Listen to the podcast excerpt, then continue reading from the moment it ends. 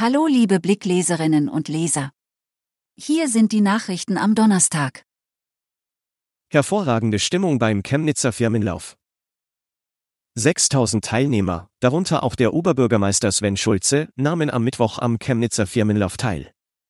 Es musste eine Strecke von 4,8 Kilometern absolviert werden. Verkehrsbehinderungen durch starke Unwetter rund um Chemnitz. Am Donnerstagvormittag zog wieder eine Wetterfront mit Starkregen und Gewitter über den Großraum Chemnitz hinweg. Besonders betroffen waren neben Chemnitz erneut Adorf und Neukirchen.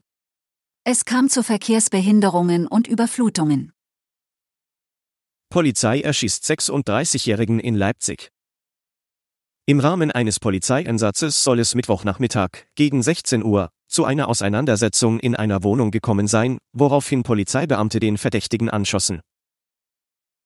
Anwohnerfrust nach Strafzettelattacke in Burkhardsdorf. In der Vogelsiedlung in Burkhardsdorf sind viele Anwohner nach den starken Regenschauern doppelt böse überrascht worden.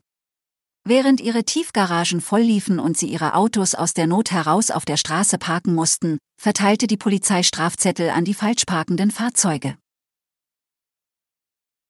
Mehr Themen findet ihr auf blick.de. Wir hören uns morgen wieder.